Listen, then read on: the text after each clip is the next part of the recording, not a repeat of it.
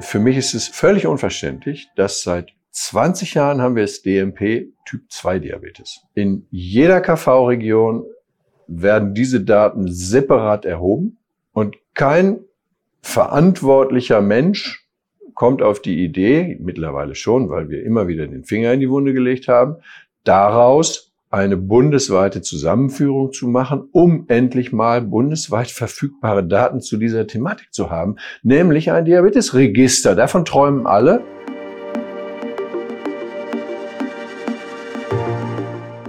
Roton Diabetologie, der Podcast für Expertinnen. Hier wird alles besprochen, was mit Diabetes zu tun hat.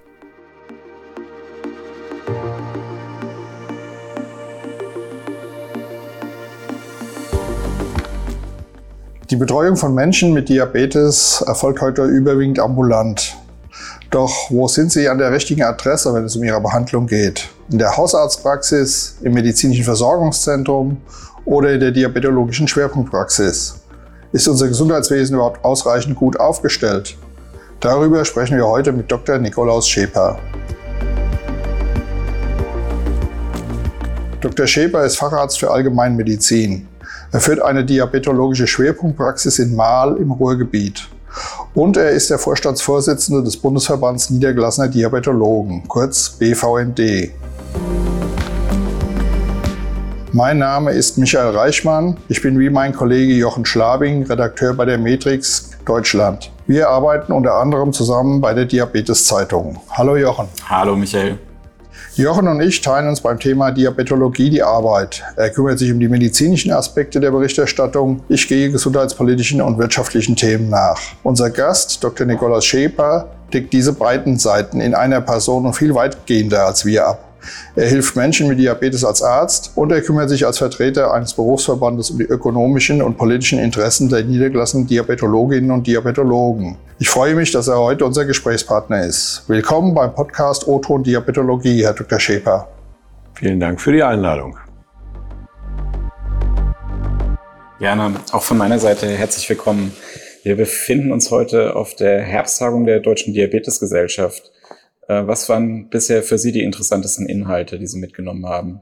Ich muss gestehen, dass ich äh, aufgrund des engen Terminkalenders, der neben der Tagung stattfindet, von der Tagung selber noch gar nicht so viel mitbekommen habe. Aber äh, am Donnerstag vor dieser Herbsttagung ist ja regelhaft der Strategietag der Deutschen Diabetesgesellschaft, wo gemeinschaftlich von allen Mitgliedern der äh, Deutschen Diabetesgesellschaft auch neue Versorgungsideen und äh, einfach Dinge strategisch neu überlegt werden. Das war schon ganz interessant. Da ging es um Fort- und Weiterbildung, insbesondere auch des Assistenzpersonals. Das ist etwas, was uns in der Ambulanz natürlich extrem interessiert äh, und wo wir auch äh, ja, Bedarf haben und den auch wiederfinden wollen.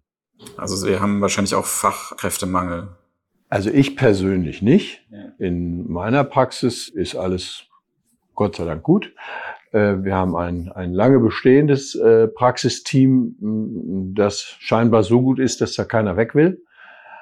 Äh, aber ja, insbesondere in den, in den großstädtischen Zentren gibt es, gibt es offenbar doch einen Mangel an qualifiziertem Personal, weil in großstädtischem Umfeld die Bereitschaft, seinen Arbeitsplatz mal auch kurzfristig zu wechseln. Und wir sind da eher, oder ich bin da eher in einem etwas kleinstädtischer organisiertem Umfeld äh, unterwegs. Also in der Großstadt wechseln die Leute eher auch dann mal den Job, wenn die Bezahlung nicht passt oder irgendwie sowas. Das ist schon so. Und der Fachkräftemangel ist aber in den Schwerpunktpraxen deswegen, glaube ich, nicht so ausgeprägt, weil es primär auch als Teamwork angelegt ist. Also wenn das Team funktioniert, dann gibt man das nicht einfach her noch zur Herbsttagung. Treten Sie auch selbst als Referent auf? Also ich habe zwei Sitzungen hier als Vorsitzender äh, der Sitzung geleitet und habe auch zwei Vorträge gehalten,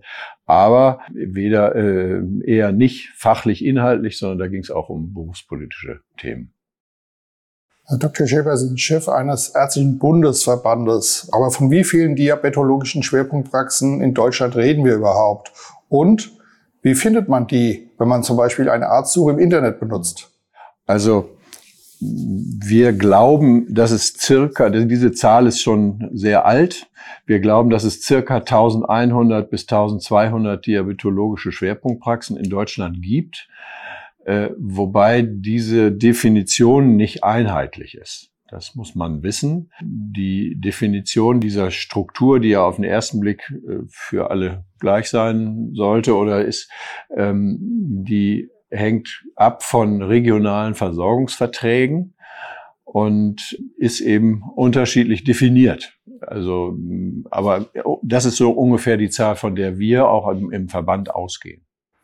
Ja, nochmal meine Frage dann, wie findet man sie denn im Internet? Also wenn ich jetzt Diabetologie in der Arztsuche mhm. eine Kassenärztliche Vereinigung eingebe, dann können natürlich das auch Hausärzte sein mit einer entsprechenden Zusatzweiterbildung. Sprechen Sie ein, ein ganz vulnerables Thema an, weil äh, wir haben ja keine keine Teilgebietsbezeichnung. Die einzelnen Teilgebietsbezeichnungen würde man über die Internetseite der Kassenärztlichen Vereinigung finden. Die Diabetologie ist ja nur eine Zusatzbezeichnung und da äh, sind manche Kassenärztlichen Vereinigungen relativ rigide, die findet man nicht. Da muss man vielleicht über den Adresspool der Deutschen Diabetesgesellschaft oder auch über den, den Adresspool der, des BVND gehen äh, oder aber auch in die Landesorganisationen. Äh, also wenn ich in Westfalen-Lippe, da komme ich jetzt her, ähm, wenn ich da einen Arzt suchen würde, dann würde ich gucken, ob der Berufsverband der Niedergelassenen in Westfalen-Lippe mir nicht sagen kann, wo ich hingehen muss. Also weiter zur Definition. Also sind Fußeinrichtungen oder Diabetologika aus Ihrer Sicht auch diabetologische Schwerpunktpraxen? Ja, klar. Also die, die das ist ja eine Zusatzqualifikation. Das ist ja sozusagen die, der, der Milchschaum oben auf dem, auf dem Kaffee. Ja, die, das sind ja die besten in Anführungsstrichen. Also ich sage jetzt mal, der, der banale Hausarzt, ich will dem will niemandem zu nahe treten, aber der einfache Hausarzt kann nicht Diabetologikum sein. Der kann auch nicht zertifizierte äh, Fußbehandlungseinrichtung sein, sondern dafür braucht man ja als Basis zunächst erstmal die Anerkennung als Diabetes-Schwerpunkt. Und Schwerpunkt wiederum ist definiert über äh, die überwiegende äh, Beschäftigung mit dieser Thematik, mit entsprechenden Patientenzahlen. Äh, das müssen Sie, das müssen Sie der, der, den Kostenträgern gegenüber beziehungsweise der eigenen Körperschaft gegenüber nachweisen können. Und wenn Sie die Qualifikationen dann haben, steht dem nichts entgegen, dass Sie sich als Schwerpunkt auch das Schild draußen dran nageln und sagen so, ich bin jetzt Schwerpunkt. Aber ich, genau das ist ein Riesenproblem. Es gibt eben auch ganz viele Kolleginnen und Kollegen, die haben sich ähm, die haben zum Beispiel den Diabetologenkurs der Deutschen Diabetesgesellschaft gemacht. Das ist eine super Veranstaltung, super Fortbildung, also ganz ist wirklich hohes Niveau und können dann, wenn sie die ents entsprechenden zusätzlichen Voraussetzungen erfüllen mit Klinikzeiten und so weiter, dürfen sie dann die Zusatzbezeichnung Diabetologe führen. Und dann wird es für den Patienten nicht mehr erkennbar. Dann steht auf dem Schild Arzt für Allgemeinmedizin, Diabetologe. Und der Schwerpunkt, der hat da draufstehen, Arzt für innere Medizin oder Allgemeinmedizin, diabetologische Schwerpunktpraxis. Wie soll der Patient das auseinanderhalten? Das ist ganz, ganz schwierig. Und da bin ich auch ganz offen, hat es äh, seitens der hm, Deutschen Diabetesgesellschaft mal eine Bemühung oder Aktivität gegeben, Hausärzten ein Diabeteszertifikat zu verleihen. Und dagegen haben wir uns gewährt, weil das hätte uns als Schwerpunkt, als zweite Versorgungsebene echt gefährdet, weil dann weiß der Patient nicht mehr, ich bin doch beim Diabetologen, das ist doch der, ja, also das ist eine schwierige Problematik, hängt alles damit zusammen, dass es dieses Teilgebiet Diabetologie nicht gibt. Und das wird es auch nicht geben. Das ist, äh, wir, wir haben ja gerade in engem Schulterschluss auch mit der Fachgesellschaft haben wir als Berufsverband ähm, die Musterweiterbildungsordnung unter unserem Thema Überarbeiten äh, geholfen. Äh, das ist nicht durchsetzbar momentan, dass es da einen Facharzt für Diabetologie gibt weil die alle sagen, es gibt ja den Facharzt für Diabetologie und Endokrinologie. Dass das miteinander in der Praxis so gut wie nichts zu tun hat, Endokrinologie und Diabetologie, das äh, ja, das, ich glaube, das wollen auch manche Leute nicht verstehen. Ist aber nicht schlimm. Wir werden das schon, wir werden das schon auch so machen. Hm. Wie kommen denn dann überhaupt die Patientinnen und Patienten in die Schwerpunktpraxis? Per hausärztliche Überweisung oder doch direkt? Also das ist auch regional unterschiedlich. Es gibt Regionen in Deutschland, wo die Schwerpunktpraxis primär auf Zuweisung durch den Hausarzt arbeitet. Dazu gehört zum Beispiel Westfalen-Lippe. Also wir haben da große Erfahrung in dem Thema. Das sorgt dafür, dass man um sich herum ein gutes Netzwerk aufbauen muss. Und auch äh, die Kolleginnen und Kollegen haben das gemacht mit, mit Qualitätszirkel, mit regelmäßigen Informationsveranstaltungen und so weiter. Die die haben ein Netzwerk sich geschaffen und aus diesem Netzwerk wird das gespiesen. Ja, also man bekommt die Leute dann automatisch zugewiesen. Und wenn Patientinnen und Patienten einmal in der Schwerpunktpraxis waren, sich dort angenommen gefühlt haben, dann ist die äh, Wahrscheinlichkeit, dass sie da auch bleiben, relativ hoch. Aber auch wir können nicht alle, äh, alle Probleme lösen. Das muss man auch mal ganz klar sagen. Aber da wir, die, da, da wir als Berufsverband wir sehen die Schwerpunktpraxis, und das ist unabhängig von den regionalen Vereinbarungen, wir sehen die Schwerpunktpraxis als Zu Zuweisungspraxis äh, mit einem äh, Anteil von mindestens 50 Prozent Diabetespatienten. Das ist, äh, und dann gibt's natürlich noch so Unterteilungen, Schwangerschaftsdiabetes und so weiter. Der USP von Schwerpunktpraxen, welche Leistungen bieten Sie als diabetologische Schwerpunktpraxis ähm, typischerweise an? Also das, was uns als Schwerpunkte von den Nicht-Schwerpunkten unterscheidet, sind die Strukturmerkmale, die sich im Personal, in der personellen Ausstattung wiederfinden. Wir müssen ja alle eine Diabetesberaterin haben. Eine Diabetesberaterin deswegen, weil nur die in ihrem Ausbildungsgang auch äh, sich mit Typ-1-Diabetikern beschäftigt. Diabetesassistentin nicht. Die haben, da kommt der Typ 1 Diabetes gar nicht vor, aber das ist ja eine unserer Hauptversorgungsaufträge, äh, dass wir uns um Menschen mit Typ 1 Diabetes kümmern. Und der, der entscheidende Unterschied neben ein paar anderen strukturellen Merkmalen ist, dass wir die Schulungen machen. Schulungen, und zwar alle Schulungen bezogen auf Lebenssituationen, auf Ernährung, Bewegung, Medikamente, Technik, äh, eigentlich alle Aspekte, die sich in der, in der wiederkehrenden ambulanten Versorgung wiederfinden, die werden auch in der Schwerpunktpraxis üblicherweise mit abgedeckt. Das ist der entscheidende Unterschied. Dass wir über die über den Auftrag zur sprechenden Medizin äh, andere Zugänge haben zu den Patientinnen und Patienten, das hängt dann mit personeller Ausstattung zusammen und so weiter.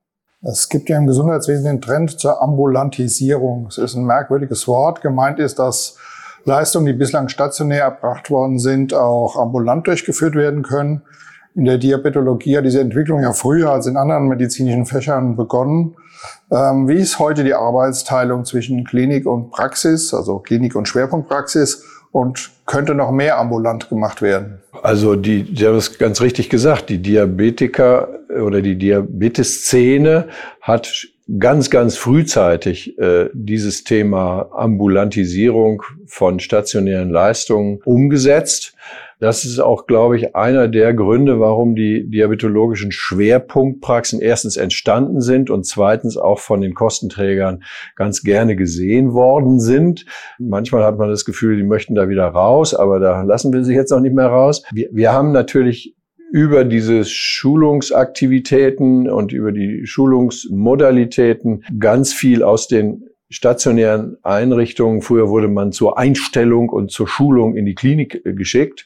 Heute weiß man, dass das völliger Blödsinn ist, weil der Elfenbeinturm Krankenhaus mit seinen völlig eigenen Versorgungs- äh, und Tagesrhythmen völlig ungeeignet für die Korrektur von Fehlern, die die Patientinnen und Patienten draußen machen. Das hat sich nicht verändert. Und da das eine ambulante Erkrankung ist, Diabetes, gehört sie auch ambulant versorgt. Ja, natürlich gibt's Notfälle, irgendwelche Stoffwechselentgleisungen mit heftigen Begleiterkrankungen, Bauchschmerzen, äh, was weiß ich, was da alles noch hintersteckt, die gehören dann natürlich auch stationär.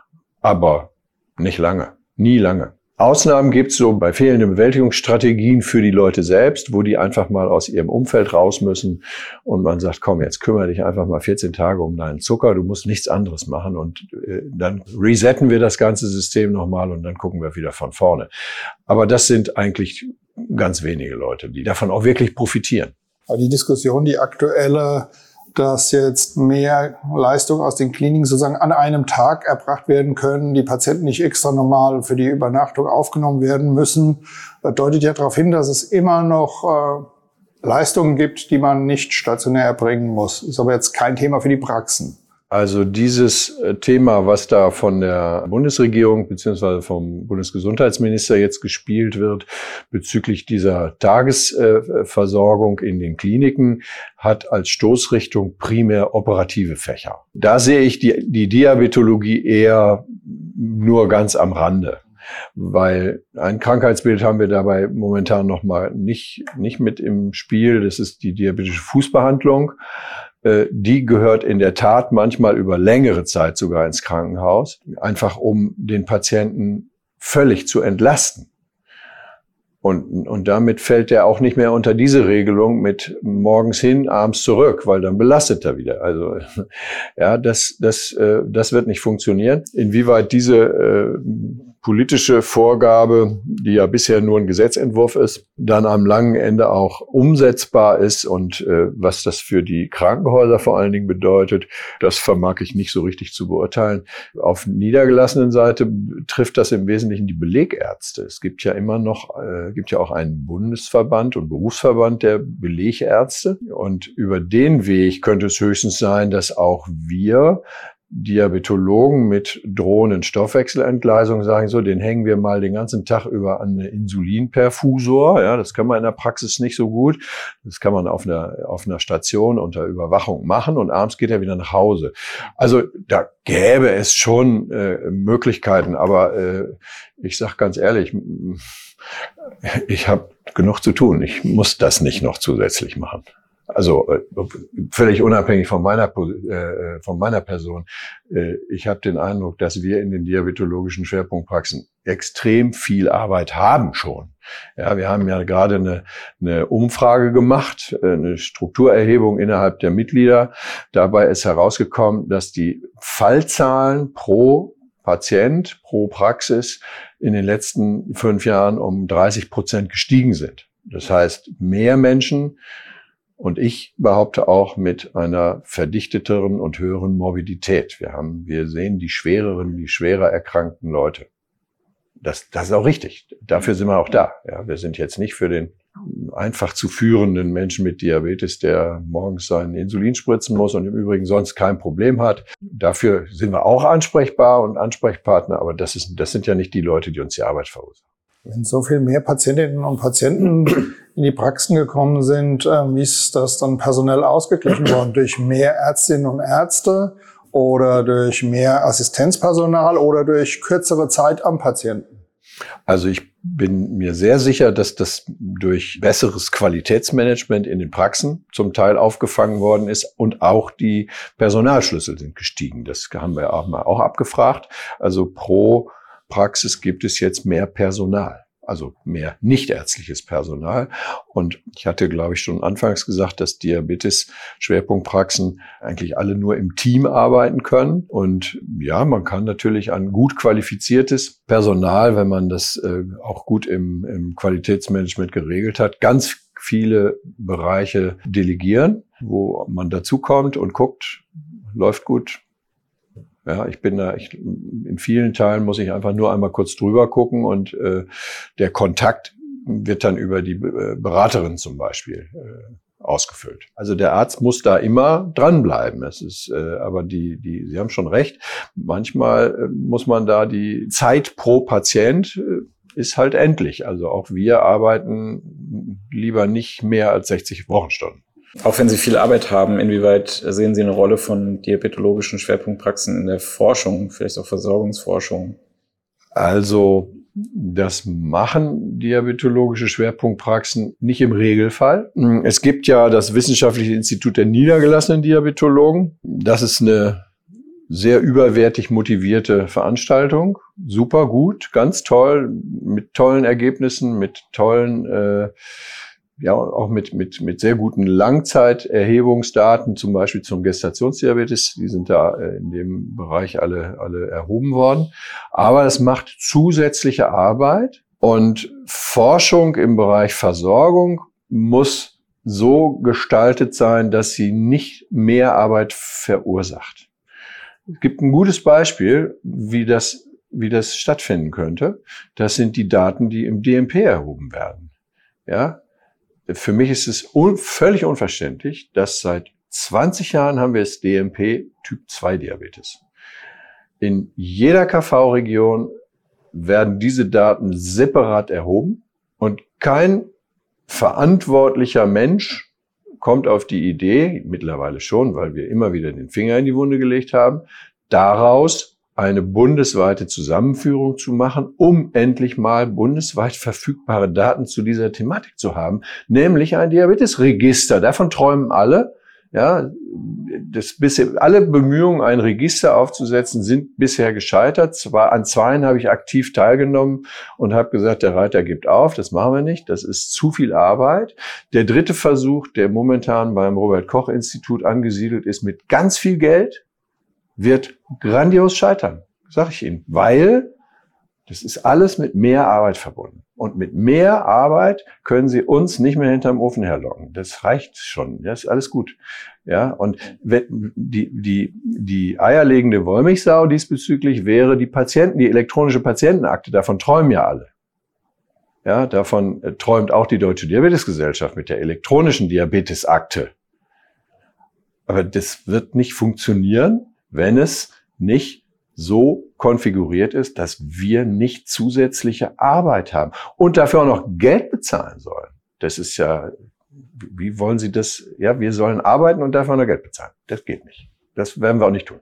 Das müssen Sie jetzt aber doch nochmal erklären, weil diese Daten zu den Disease-Management-Programmen sind ja schon dokumentiert. Mhm. Und es, die werden ja in einem Register nochmal zusammengefasst mhm. und ausgewertet. Mhm. Wieso ist das mit Mehrarbeit für die? Das ist, das meine ich nicht mit Mehrarbeit. Okay. Da haben wir, die Arbeit ist geleistet. Ja. Deswegen ist das eigentlich ideal, um es auch umzusetzen. Dafür müssen aber offenbar, ich bin da nicht im Thema, da kümmern sich andere Leute drum. Wir haben nur als Berufsverband signalisiert, wenn es Geld kostet und nicht zu teuer ist, dann bezahlen wir es euch auch. Ja, wir sind ja interessiert, das zu haben. Und es gibt die Garantie der Deutschen Diabetesgesellschaft und des BVND, die Kosten für das Zusammenschreiben und Führen der Daten zu bezahlen. Der Leiter des äh, Zentralinstituts der Kassenärztlichen Bundesvereinigung hat signalisiert, dass er das für einen äh, Betrag von unter 10.000 Euro kann die Daten bundesweit zusammenschreiben. Dafür müssen jetzt die gesetzlichen Rahmenbedingungen, ich glaube, nur noch abgeklärt werden, aber schon seit 20 Jahren, weil ich glaube, dass es das hergeben würde. Aber das ist, das kann ich nicht beurteilen, das müssen andere beurteilen. Es muss nur gemacht werden.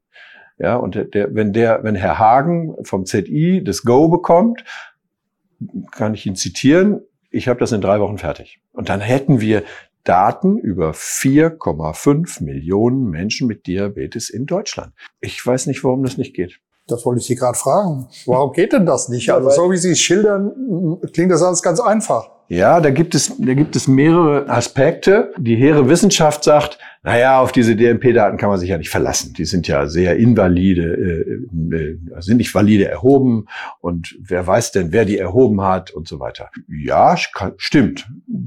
Kann man nicht sagen. Ja, das kann durchaus sein, dass das der Pförtner der Praxis gemacht hat äh, oder wer auch immer. Das, das kann sein. Aber wie wahrscheinlich ist das denn? Ja, und ich muss ja immer gucken, was habe ich und was will ich. Haben könnte ich Daten von viereinhalb Millionen Menschen. Haben habe ich aber nichts. Ich könnte aber kriegen für einen klitzekleinen Betrag. Was tue ich? Ich gebe viel, viel Geld aus. Ja, wir haben eine eine Initiative damals von Herrn, von Herrn Professor Danne, wo es ein Diabetesregister äh, äh, gegeben hat, was es auch noch gibt, aber da da beteiligen sich, glaube glaube ich, 20 Praxen dran oder so. Das ist ja kein Register. Ja, das sind das sind Geschichten, die mit viel Geld ausgestattet worden sind, die aber alle damit verbunden waren, dass da, wo die Daten eingesammelt wurden, zusätzliche Arbeit entstanden ist. Das heißt, ihr müsst jetzt noch diesen Datensatz da bitte abarbeiten. Und das macht kein Mensch. Das machen sie einmal, weil dann kriegen sie vielleicht 2,50 Euro dafür, aber irgendwann merken sie auch, nee, ich will am Wochenende jetzt nicht mehr am Computer sitzen. Ja. Also die DMP-Daten zusammenzuführen, das wäre das Allereinfachste, weil den Datensatz, den, der ist bundesweit gleich, weil der wird ja in, beim GBA abgestimmt. Und äh, mir erschließt sich das nicht, warum das nicht möglich ist. Äh, irgendein Politiker wird mir jetzt schon erklären, woran es hapert, äh, aber äh, richtig erklären kann man es mir nicht, weil äh, das hat was mit Eifersüchteleien, äh, mit sehr, sehr urmenschlichen Problemen in den Krankenkassen, in den kassenärztlichen Vereinigungen und am langen Ende möglicherweise auch bei Verantwortlichen in den Fachgesellschaften zu tun, weil das Niveau nicht gut genug ist, vermeintlich. Aber ich fange doch lieber mit mit etwas an, was ich dann besser machen kann, als dass ich das Schwert wegschmeiße. Ja, ich muss doch mein Instrument versuchen äh, zu verbessern äh, und nicht wegschmeißen. Also das ist für mich ein Punkt da. Würde ich äh, mich freuen, wenn ich das noch erlebe, dass die Daten zusammengeführt werden. Was wir erlebt haben, ist ähm, ja ein zunehmender Einsatz der Diabetestechnologie. Was hat sich denn dadurch für die Praxisteams und die Patienten geändert? Naja, also für, für Außenstehende hat sich das deswegen ganz viel verändert, weil jetzt in großem Stil mehr oder weniger unblutige, kontinuierlich Blutzucker messende Systeme auf den Markt gekommen sind.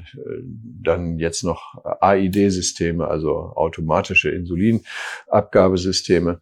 Für den Diabetes-Schwerpunkt hat sich eigentlich das nur ganz langsam entwickelt, weil wir waren immer schon mit Technik unterwegs.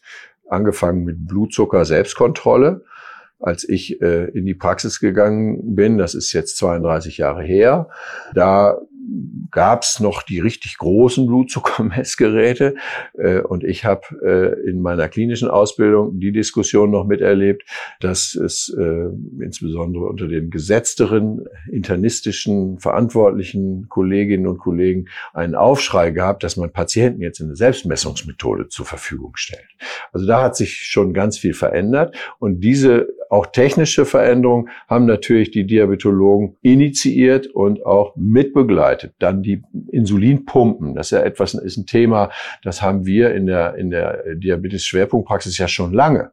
Wir betreuen seit ewigen Zeiten ambulant Patientinnen und Patienten mit Insulinpumpen und auch mit den entsprechenden Problemen, die sich daraus ergeben und auch Verbesserungen. Und äh, auch die kontinuierlichen äh, Zuckermesssysteme sind ja jetzt nicht aktuell und akut vom Himmel gefallen. Die gibt's ja zum Teil schon seit langen Jahren, sind nicht so gerne, so oft verschrieben und verordnet worden, weil sie sehr aufwendig gewesen sind der, der Hype ist entstanden durch die extrem einfache Nutzung, insbesondere eines Systems.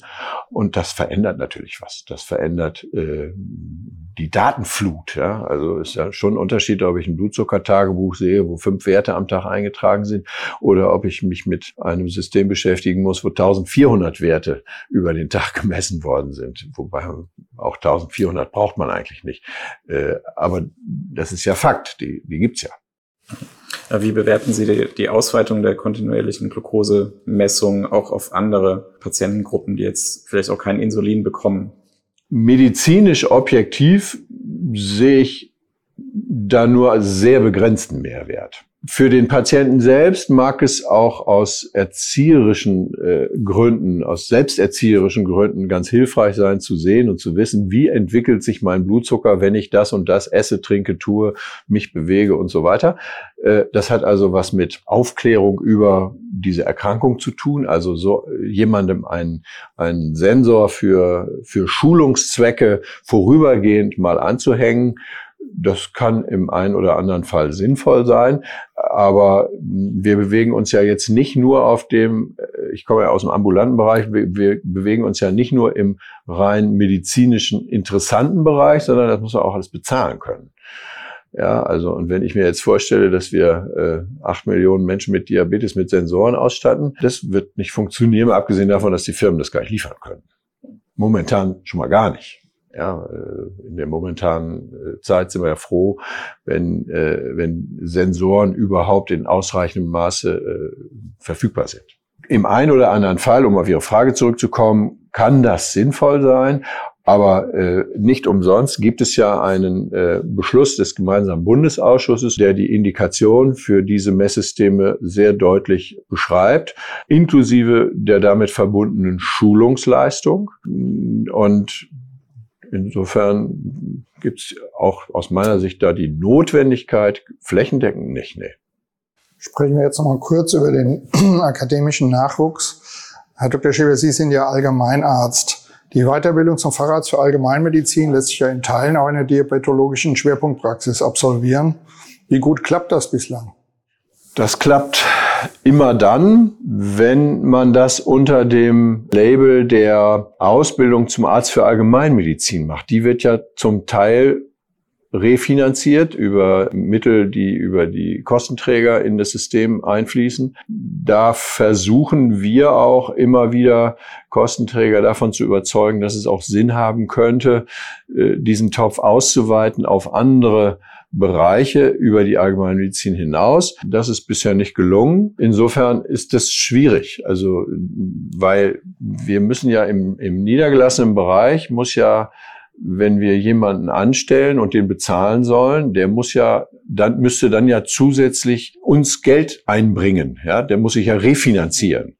Äh, insofern ist das schwierig und geht nur dann, wenn man dafür dann, was weiß ich, einen halben Kassenarztsitz hätte über den man dann auch zusätzliche finanzielle Mittel generieren könnte. Also die Theorie ist gut. Wir, wir haben ja auch im ambulanten Bereich ganz viele Diabetes-Schwerpunktpraxen und Zentren, die sich an der Fort- und Weiterbildung äh, von ärztlichem Personal beteiligen. Äh, aber das steht und fällt alles mit Alimentierung. Ja. Die Kolleginnen wollen ja auch am langen Ende nicht nur weitergebildet werden, sondern die wollen auch Geld verdienen. Und das ist auch richtig so. Was bedeutet es denn, wenn diabetologische Schwerpunktpraxis einen jungen Allgemeinmediziner, eine junge Internistin weiterbildet für die Schwerpunktpraxis? Macht das einen Unterschied? Ja, natürlich macht das einen Unterschied, weil die Allgemeinmedizin ist ja ein ganz breites breites Fach und äh, die richtigen Diabetes-Schwerpunktpraxen haben ja diese Breite häufig gar nicht mehr äh, in der Verfügbarkeit. Da nutzt man halt diesen, diese Möglichkeit, ja, die, die sich über diesen Weg ergibt. Und man kann natürlich einen Teil der allgemeinmedizinischen Weiterbildung, kann man natürlich auch in einer spezialisierten Einrichtung zubringen. Äh, wobei die, die, die, das breite Spektrum einer Schwerpunktpraxis mit Schwangerschaftsdiabetes, mit Typ 1, mit Typ 2, mit Komplikationen, mit Füßen, ist ja nicht wenig, ja. Das ist ja schon ein sehr, sehr äh, komplexes Krankheitsbild mit ganz vielen Berührungspunkten auch anderer Krankheitsbilder, Herzerkrankung, Nierenerkrankung, Augenerkrankung. Also das hat schon auch was allgemeinmedizinisches, aber die klassische allgemeinmedizinische hausärztliche Ausbildung, äh, ja, die muss dann eben eigentlich auch beim hausärztlich tätigen Allgemeinmediziner erfolgen. Wir nutzen das halt, um auch Nachwuchs ein bisschen in unserem Sinne auszubilden. Wollen Sie das noch ein bisschen erklären? Also inwieweit wird man auch Diabetologin, Diabetologe, wenn man jetzt die Weiterbildung zum Allgemeinmediziner, Allgemeinmedizinerin absolviert? Na, man kann ja, also die, die Zusatzbezeichnung können Sie ja erst erwerben, wenn Sie einen Facharzt haben. Sie können aber einen Teil der Weiterbildungszeit dann sozusagen angeben schon für die Zusatzbezeichnung. Da fehlen mir momentan, da fehlt mir momentan der konkrete Hintergrund. Ich weiß nicht, welche Zeiten, für welchen Zeitraum. Das weiß ich so aus dem Kopf nicht. Das müsste ich nachgucken, äh, weil weil ich mich persönlich in der Praxis damit gar nicht beschäftigt habe. Aber das ist ja eine Möglichkeit, die wir auch mit der Fachgesellschaft, ja, die hat akzeptiert, dass es in Diabeteszentren schon auch eine breite Ausbildung gibt und die äh, Zentren, die, die, die Diabetologikum sind, können also auch für den Diabetologen DDG ausbilden. Und auch die Landesärztekammern äh, sind auf dem Weg dahin, dass da Teile dieser Ausbildung äh, in den Praxen stattfinden kann. Weil in den Kliniken müssen wir erstmal eine finden, wo das stattfindet. Die gibt's ja nicht mehr viele. Ne? Das Angebot einer Weiterbildung hat natürlich auch den Vorteil, dass man in Kontakt kommt mit jungen Ärztinnen und Ärzten, die gegebenenfalls irgendwann mal als Praxisnachfolger auftreten könnten. Ähm, wie ist bei den diabetologischen Schwerpunktpraxen momentan die Situation, was Praxisnachfolger betrifft? Ist es schwer, jemanden zu finden oder kommt es auf die räumliche Gegebenheit an? Das kann man so einfach nicht beantworten, hat äh, sicher ganz viele Aspekte. Äh, grundsätzlich ist es für unsere äh, Fachrichtung genauso schwierig wie für alle anderen. Es ist vor allen Dingen deswegen schwierig, weil jüngere Kolleginnen und Kollegen häufig eine andere Einstellung zu äh, nicht zur Arbeit haben, sondern die möchten mehr Freizeit haben, äh, was ich verstehen kann. Aber äh, da muss man andere Modelle finden. Möglicherweise brauchen sie dann zwei, um so einen äh, Versorgungsauftrag abzudecken. Äh, das wird aber schwierig, ja, weil sie müssen ja dann auch eine entsprechende Qualifikation nachweisen.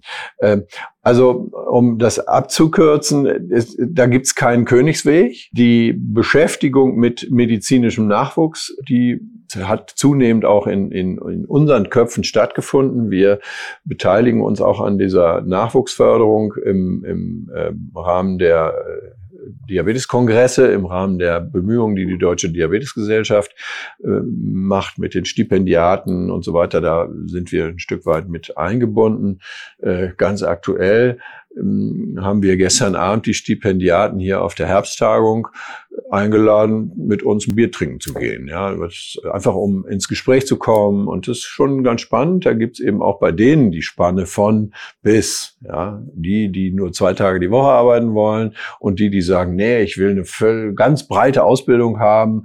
Also das äh, habe ich gestern Abend das erste Mal seit langem wieder gehört, dass da jemand war, der sagte, er wolle doch eine ganz breite Ausbildung haben, um dann entscheiden zu können, was er dann auch will. Ja. Und das ist eigentlich auch der richtige Weg, dass man sich nicht von vornherein auf die Herzrhythmusstörung aus dem linken Vorhof äh, konzentriert, sondern dass man äh, guckt, was gibt's denn alles äh, und offen ist. Ja. Also kann ich nur jedem jungen, äh, jungen Medizinstudium äh, empfehlen, bleib offen.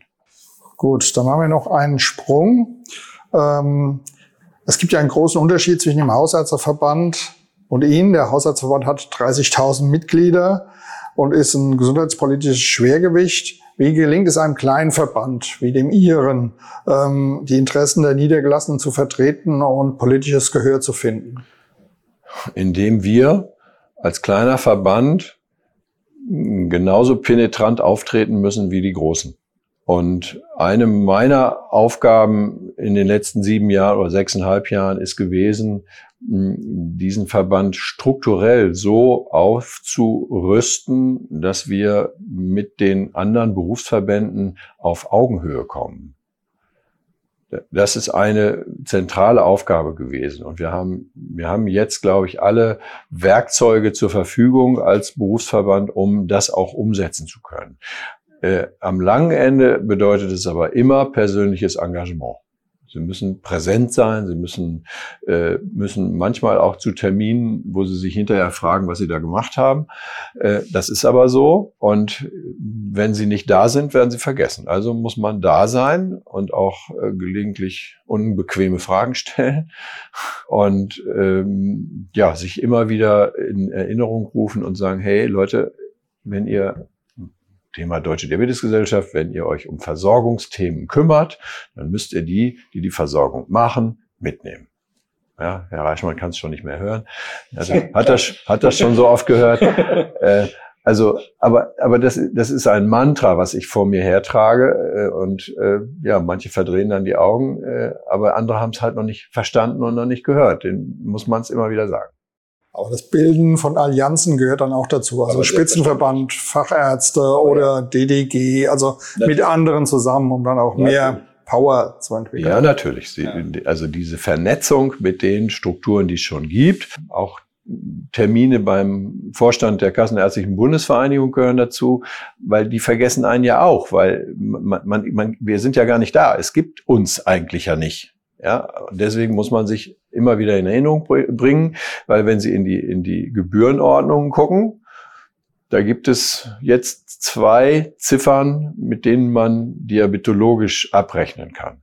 Und dann gibt's natürlich DMP, aber das ist ja nicht EBM. Also EBM gibt's zwei Ziffern und das war's dann. Davon kann aber kein Diabetologe leben. Ja, also sie, sie müssen immer wieder präsent sein, am besten auch in den Vertreterversammlungen, aber auch wir haben natürlich begrenzte Köpfe nur, ja, so begrenzte Kopfzahlen und muss man persönlich rein und persönlich sich engagieren. Äh, der momentane Vorstand mit noch sieben Köpfen, leider haben wir ja im vergangenen Sommer einen Vorstandsmitglied tragisch verloren, die sind alle alle immer überall da und halten die Fahne des Berufsverbandes hoch.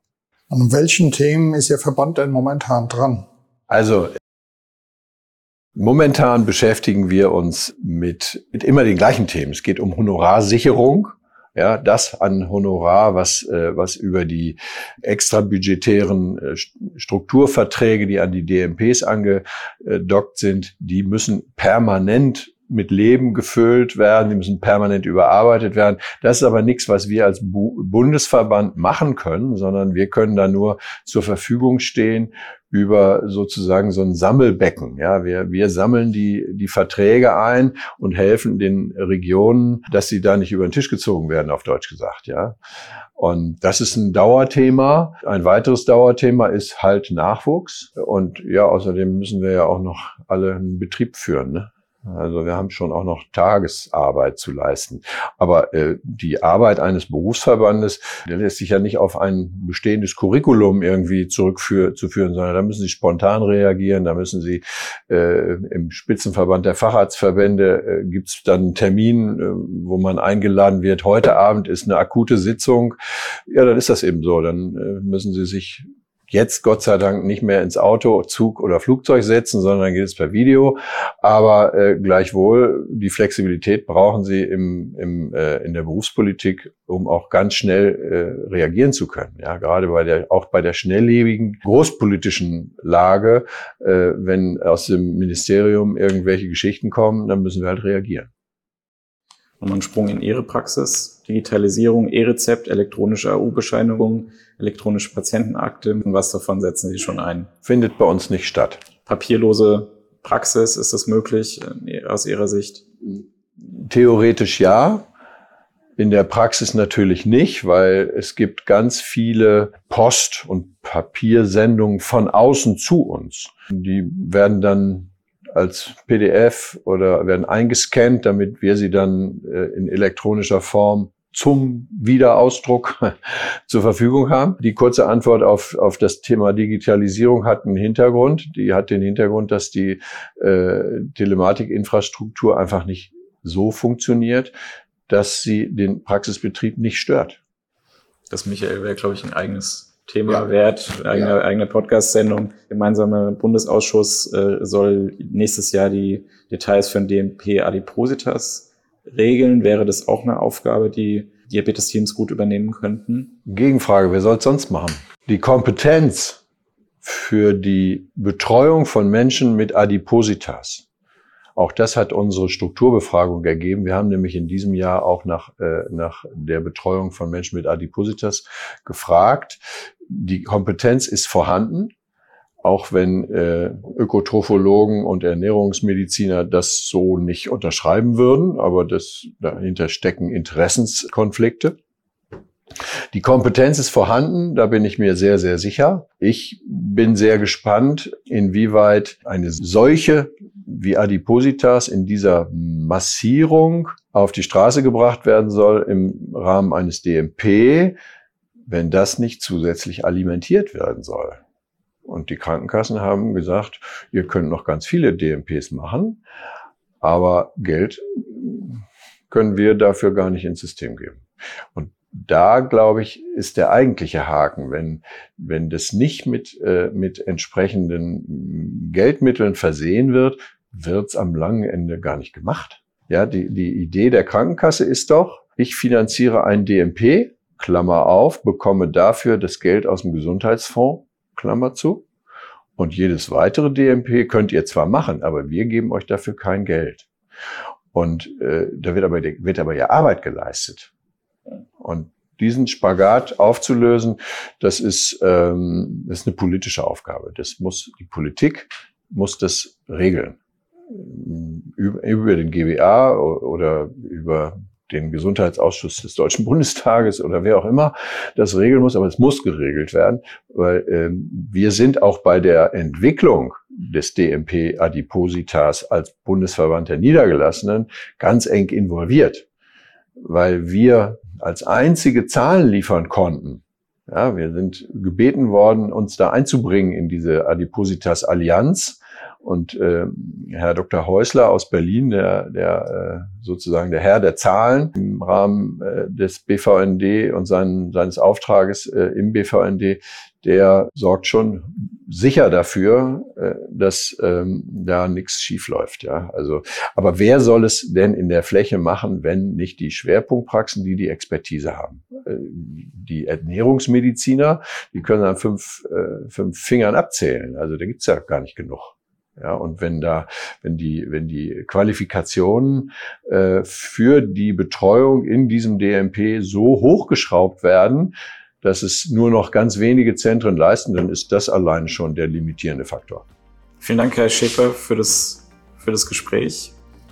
Äh, wir wünschen Ihnen noch einen schönen Kongress. Ja, herzlichen Dank für das Gespräch, Herr Dr. Schäfer. Ähm, war ein kurzweiliger Einblick in die Arbeit der niedergelassenen Diabetologinnen und Diabetologen. Vielen Dank. Bis zum nächsten Mal, sagen Jochen Stabing und Michael Reichmann. Das war O-Ton Diabetologie, der Podcast für Diabetesexpertinnen. Dieser Podcast richtet sich an Diabetesteams sowie Medizinstudierende und Interessierte.